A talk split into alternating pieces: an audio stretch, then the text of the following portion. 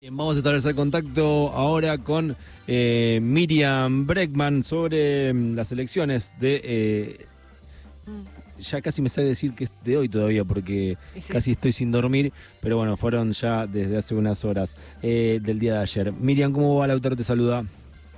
¿Qué tal? Buenos días para ustedes. Bueno, Miriam, ¿qué, qué evaluaciones haces de, mm, de las elecciones de- del día de hoy? Si, de ayer, perdón. Si te sorprendieron, eh, sobre todo mm, el, el resultado que, que vincula eh, a Javier Milei.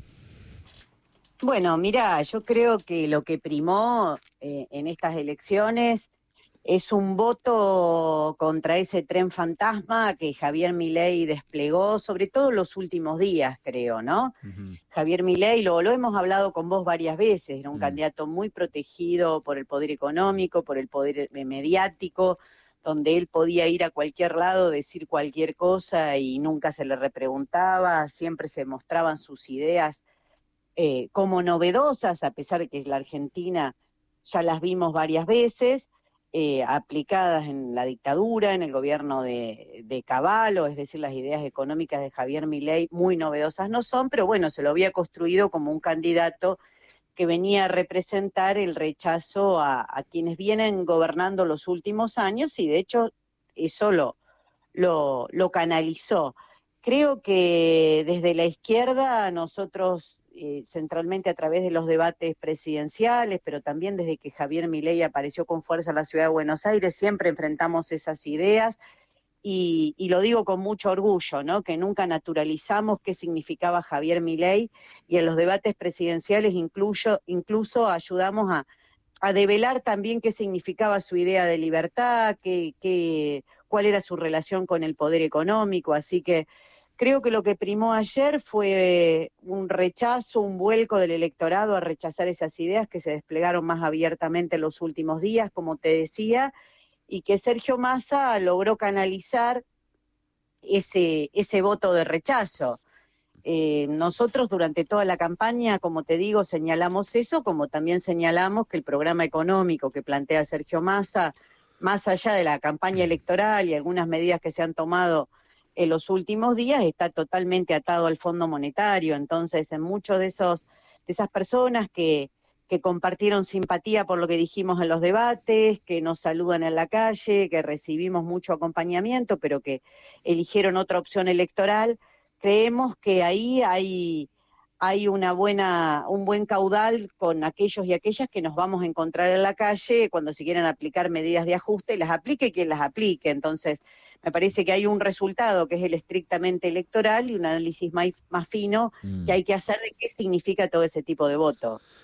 Eh, Miriam, y mm, por ejemplo, bueno, más allá de las grandísimas diferencias que, mm, que te separan de, de Unión por la Patria y de, de los pensamientos de Sergio Massa, eh, por ejemplo, Solano dijo la unidad nacional que promueve Massa es con la derecha, que no cuenten con nosotros. Eh, vos pudiste evaluar algo, no puedes decir nada hasta que no lo debatas con el resto de tus compañeros. Eh, ¿qué, qué, qué mirada tenés de cara a un balotage? ¿Van a, liberar el- la acción o el voto? ¿Van a recomendar eh, votar en blanco? ¿Van a recomendar votar a, a Massa?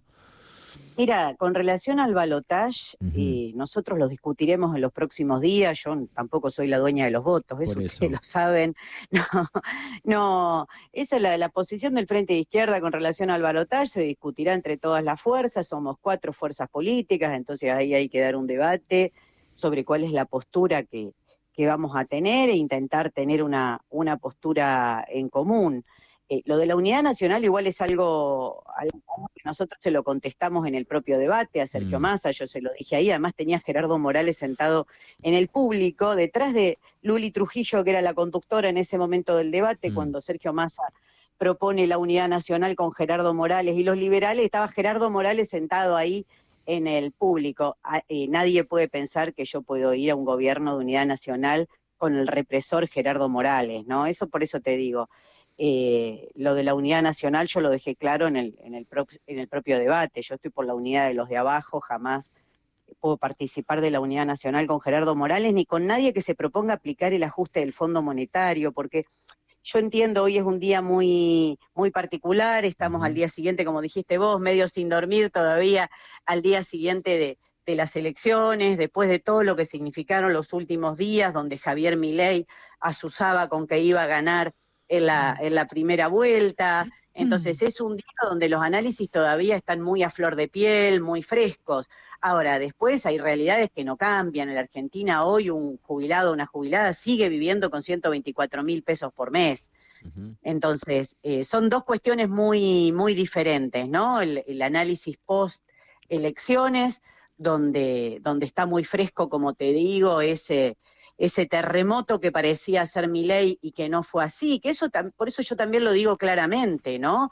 Que se votó un rechazo a eso. Se votó claramente lo que primó es el rechazo a esas ideas privatizadoras, a esas ideas que pretendían llevarnos a, a lo peor de los años 90 que ya vivió nuestro país, que muchos de nosotros y nosotras por tener algunos años más también las vivimos y sabemos lo que significan.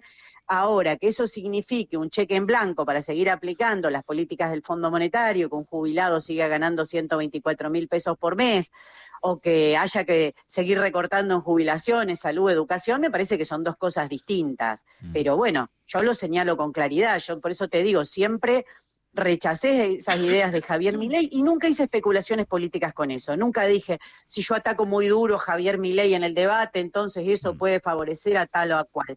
Me parece que la izquierda ha dado una muestra de cómo se lleva una campaña electoral desde la defensa de los derechos de los trabajadores y las trabajadoras y que eso nos ha permitido hacer una muy buena elección en la categoría de, diputados, ¿no? Más allá de los votos a presidente, donde subimos notoriamente, la ciudad de Buenos Aires estamos arriba de cinco puntos, que para una elección ejecutiva para la izquierda es muy difícil. En la provincia de Buenos Aires ingresó Cristian Castillo y por primera vez vamos a tener una bancada de cinco diputados nacionales de la izquierda. Eso no ocurrió jamás en nuestro país y creo que en muchos otros países tampoco. Y en la ciudad de Buenos Aires una nueva banca a la legislatura.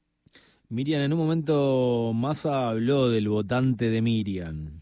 No sé si lo escuchaste. Sí, lo escuché porque alguien me lo, me lo hizo escuchar, sí que llamó al votante de Bregman, de Schiaretti. Bueno, está dentro de lo, de lo que haría cualquier candidato, como Milei llamó al votante de, de Bullrich claramente, ahora se van a olvidar las ofensas. La tira bomba. Claro, no tira más bomba a los jardines de infantes. Bueno, es una demagogia, un derroche de demagogia que la verdad que, es asombroso. A mí, como te digo, eh, mm. nosotros logramos participar en una elección sumamente difícil, como cualquiera lo puede reconocer. Pensá que había 27 listas en las PASO, mm. quedamos solamente cinco haciendo una campaña pulmón, con muy buenos resultados en algunos lugares, subiendo incluso en las categorías de diputados en muchos lugares, como te decía, por ejemplo en Neuquén, en la ciudad de Buenos Aires y demás. Eh, nosotros creo que el rol que tenemos que tener es un rol de señalar qué es lo que viene en nuestro país. Yo no me voy a callar sobre el rol del Fondo Monetario, no me callé nunca y no veo salida con el Fondo Monetario. No es que ahora mágicamente me van a convencer de que atados al FMI va a haber una salida para nuestro pueblo, porque yo recuerdo y lo recordé en el debate lo que pasó en el 89 de la mano del fondo, lo que pasó en el 2001 de la mano del fondo y yo no quiero volver a eso. Entonces creo que tenemos una, una gran eh, discusión por delante sobre, sobre esa situación que no cambia. Como te digo, hoy es el día siguiente de las elecciones. Yo acepté hablar con ustedes, además, y esto lo quiero decir, Lautaro, porque siempre nos diste un espacio de muchísimo respeto, algo que hay canales de televisión que jamás me hicieron un reportaje, solo me criticaban horas, jamás me hicieron un reportaje para que yo pueda expresar mis ideas. Entonces, a la izquierda nos, nos costó mucho esta campaña electoral. ¿Por qué crees que, pasa eso que me decís eh, de, que canales no te han dado la, oportunidad, teniendo en cuenta que sos una candidata o eras hasta, hasta aquí eh, a nivel nacional, eh, una candidatura a presidente? Bueno, yo creo que lo deberían explicar y que están muy, muy jugados con una determinada postura política donde claramente la izquierda no entra ni como posibilidad en su radar político, ¿viste? Se llenan la boca hablando de república pero anulan directamente expresiones o lo único que hacen es tener comunicadores que se dedican a inventar noticias falsas sobre nosotros y repetirlas.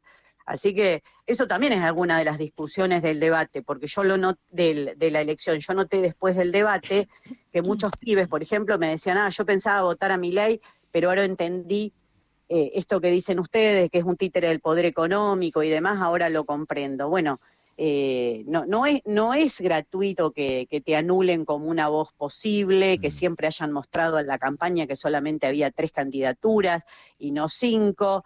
La verdad es que fue una campaña muy, muy difícil por el contexto en el que se dio, por la aparición de Javier Milei, por el miedo de que Javier Milei pudiera ganar en primera vuelta, como él decía, para la izquierda, yo lo, reconozco, fue una elección sumamente difícil. En ese marco creo que mantuvimos los porcentajes históricos de la izquierda en, elecciones ejecutivas y, subimos en la categoría de diputados. Mm. Miriam, nosotros también te agradecemos por, por que siempre nos atendés.